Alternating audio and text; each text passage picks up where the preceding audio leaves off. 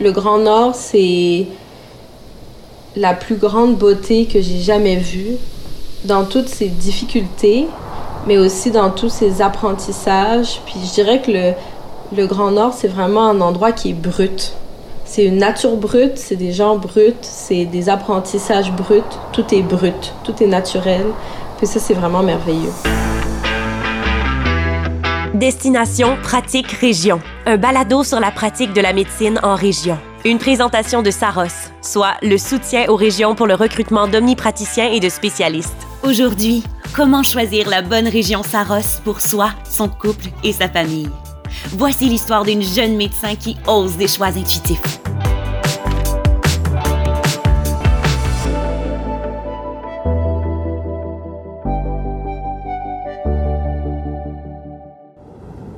Nunavik, euh, oui, il y a les limitations du village, mais très rapidement, on se rend compte que la nature est omniprésente.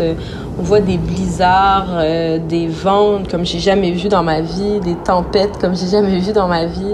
Hélène Babakissa, euh, je suis médecin de famille en ce moment à Inukjuak. Et un trait qui me caractérise, je dirais que je suis énergique. Quand j'étais à la résidence, dans le fond, mon conjoint aussi est médecin de famille, puis on cherchait une région où s'installer, puis où aller vivre l'aventure, parce qu'on on n'avait pas vraiment de responsabilité à Montréal, on avait envie de partir, on ne savait pas vraiment où. Les deux, on était à Montréal. Ben moi, j'ai grandi à Sherbrooke, mais mon conjoint, il a vécu à Montréal toute sa vie. On connaît pas très bien les autres régions du Québec, pour être honnête. Mais on se voyait faire euh, une pratique où on continuait à apprendre, puis on n'avait pas forcément de, de modèle dans notre tête de où ce qu'on voulait s'installer. Puis on est allé à la journée carrière, on s'est euh, baladé entre les kiosques, puis là on est tombé sur euh, le beau kiosque du Nunavik là, avec la fausse neige, puis des images vraiment à couper le souffle. Puis on s'est dit, on est allé leur parler un peu par curiosité. Au début, on s'était dit qu'on irait peut-être sur la côte nord ou la baie James. On n'avait jamais vraiment pensé au Nunavik. On connaissait pas du tout le Nunavik. Euh, puis on a discuté avec des gens pour ça. Ah ouais, là-bas, c'est vraiment l'aventure. Là. On part en avion, on fait tout, tout, tout. Euh, puis il y avait un côté aussi où on était presque certain d'être ensemble, euh, étant donné que c'est une région où il y a beaucoup de besoins et tout ça. Donc on s'est dit, ah ben pourquoi pas, dans le fond, comme ça, on sera sûr d'être dans les mêmes villages, on pourra tout le temps être ensemble, puis euh, on va vraiment apprendre beaucoup en allant là-bas.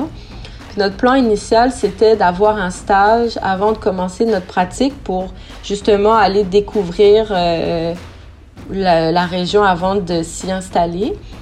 Mais bon, étant donné la COVID, étant donné les horaires de résidence, comment ils sont faits, euh, on n'a pas eu la possibilité d'aller sur place. En fait, nous, on voulait notre stage assez tôt pour être capable de, décider, une fois qu'on a fait notre stage, on allait vraiment s'installer au Nunavik, mais ça n'a pas été possible. Donc on s'est dit, bon ben, tant pis, on, va aller au Nunavik quand même, on va l'essayer. On n'avait pas vraiment d'autres plans qui nous excitaient autant que celui-là, je dirais. On est parti au Nunavik euh, justement en juillet 2020, le 13 juillet 2020, vraiment vers l'inconnu.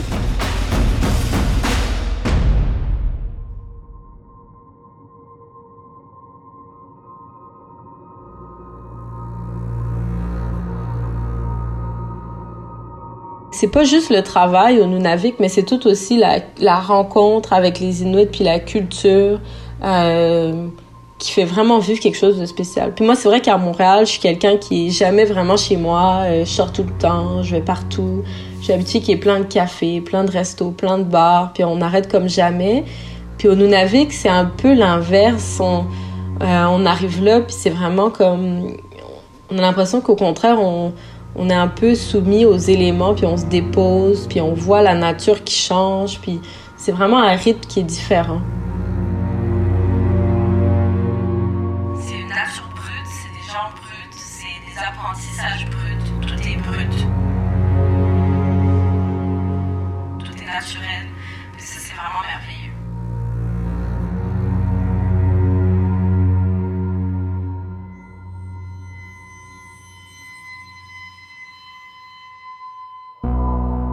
Au nord, c'est sûr qu'on gère euh, beaucoup de troubles de santé mentale puis de suicide. Puis euh, un des cas les plus difficiles que j'ai eu à gérer, c'est justement un jeune qui s'est pendu chez lui, puis qui est arrivé décédé.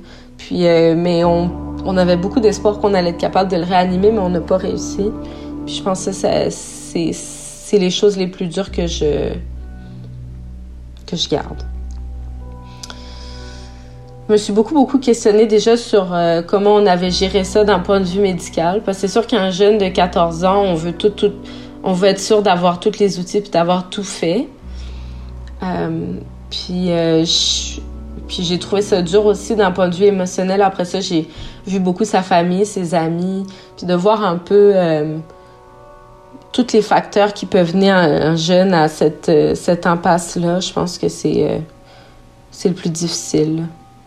Ça, c'est sûr que c'est comme quelque chose, un cas vraiment dramatique, mais c'est sûr que il y a beaucoup de choses que je, que gérais au nord qui étaient comme le, fruit d'une d'une cascade sociale, que ce soit des rapports avec l'alcool, euh, des rapports avec euh, la surpopulation au nord. Euh, il y, a plein de choses sociétaires euh, puis aussi des restes des pensionnats, des restes de beaucoup de traumas qui se sont accumulés dans les réserves autochtones.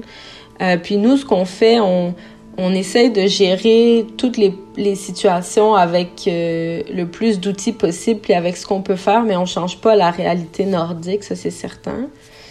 Puis c'est sûr que oui, à chaque cas, on se questionne sur qu'est-ce qui a mené à ça, puis comment on pourrait agir un peu plus haut dans la cascade. C'est pour ça que je je pense que un de mes intérêts aussi, c'est la santé publique pour être capable peut-être de jouer un peu plus haut dans cette, dans cette cascade d'événements. Euh, mais c'est sûr que ça nous rend beaucoup plus humbles par rapport à nos capacités, puis par rapport à notre impact aussi dans, dans la santé des gens. Puis, euh, hmm.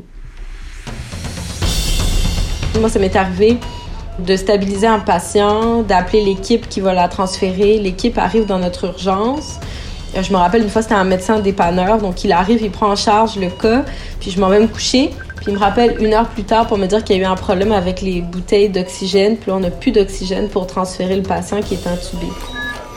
Donc là, on se retrouve à devoir euh, utiliser de beaucoup de créativité, essayer de trouver des bouteilles d'oxygène à des endroits où on pensait pas possible de les trouver ou euh, de retarder des intubations parce que on compte notre quantité d'oxygène puis on sait que l'avion n'est pas encore arrivé. Euh, puis à cause de la météo, on sait qu'il n'arrivera pas dans les prochaines heures. Donc gérer des choses de façon un peu sous-optimale. Ou ça m'est arrivé aussi de devoir guider une infirmière sur visioconférence à faire des choses qu'elle n'est pas censée faire. Mais étant donné qu'il n'y a pas de médecin sur place, c'est à elle de le faire. Donc euh, oui, c'est définitivement de la médecine de brousse.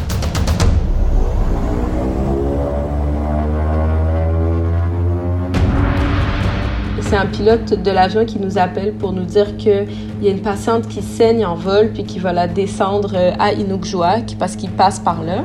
J'ai pas plus d'informations. Puis la patiente arrive donc et est dirigée vers le dispensaire puis elle saigne. Puis je me rends compte finalement qu'elle est enceinte, elle est très enceinte, mais elle a jamais eu de suivi, fait qu'on ne sait pas elle est enceinte de combien de semaines, d'un bébé, deux bébés. Euh, puis, elle m'explique en fait qu'elle, elle a une sensibilité euh, au saignement, elle a une maladie qui la fait saigner beaucoup. Euh, puis c'est la raison pour laquelle elle était en vol, parce qu'étant donné qu'elle est enceinte et qu'elle est probablement à la fin de sa grossesse parce qu'elle n'a pas eu de suivi de toute la grossesse, elle a été dirigée vers Puvernituc pour faire une échographie puis voir elle est enceinte de combien de semaines. Puis la raison pour laquelle elle n'avait pas été suivie, c'est que euh, elle souhaitait rester chez elle. Ça, c'est une des difficultés du Nord. Elle savait que, étant enceinte, on allait l'envoyer à Montréal pour accoucher parce que c'est un accouchement qui est très risqué parce qu'elle saigne énormément et qu'on n'a pas de sang dans tous les villages. Donc elle, elle s'est dit, ben, je veux rester chez moi absolument, mais à la fin, fin de la grossesse, elle s'est dit, bon, c'est sûr qu'il y a des risques pour ma santé, donc je vais accepter, puis je vais aller à Montréal. Euh, mais malheureusement, elle a commencé à accoucher en fait en vol, puis c'est pour ça qu'elle saignait.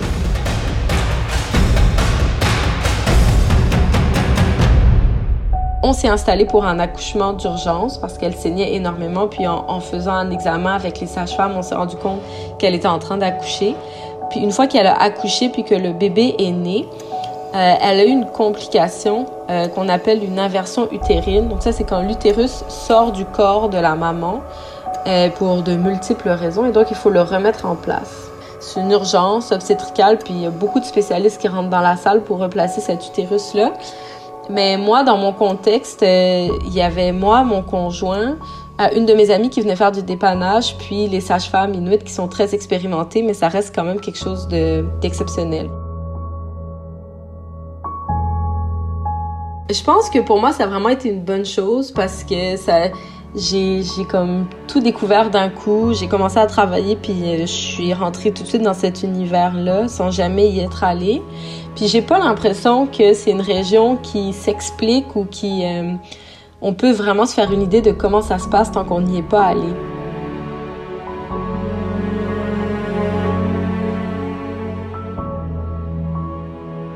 d'être soumise à beaucoup de situations euh, juste de la vie en général. Moi, c'est ça, je suis très jeune, il y a plein de choses que j'avais pas vécues. Euh, puis il y a beaucoup d'émotions que j'ai vécues au Nunavik, euh, déjà d'aller à la rencontre des autochtones puis d'un peuple aussi différent du mien. J'avais déjà rencontré d'autres cultures, mais là, d'être vraiment en immersion dans un si petit village, ça m'a beaucoup ouvert les yeux comme femme aussi, de découvrir la, la, culture inuite, ça c'est certain. Euh, puis comme professionnelle aussi, ça m'a ça m'a offert beaucoup beaucoup de défis professionnels. Ça m'a montré que j'étais capable de relever des situations euh, que je n'aurais jamais cru possible, beaucoup de, de débrouillardise. Mais en même temps, ça m'a euh, ça m'a rendu humble parce que quand on fait des choses qu'on n'est pas forcément supposé faire, euh au Nord, c'est un milieu de pratique où j'ai discuté énormément avec euh, d'autres professionnels au téléphone, puis euh, pas juste des médecins spécialistes. Ça m'est arrivé d'appeler euh, des inhalothérapeutes ou des infirmières à Montréal qui travaillent dans certains contextes précis pour leur demander de l'aide sur des choses qui semblent simples quand on est à Montréal, mais qui ne sont pas quand on est au nord, de connaître des petits détails sur les ventilateurs, comment bien faire une prise de sang sur un bébé, des choses comme ça.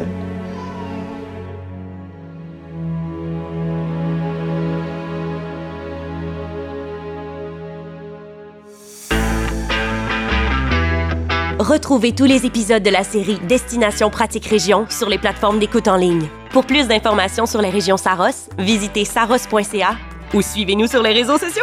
Dans le prochain épisode. Fait que cette collaboration-là, ça tire par le haut. Je pense qu'on est complémentaires, puis on peut apporter en médecine de famille aux spécialistes une vision plus globale du patient. Lui nous amène la pointe.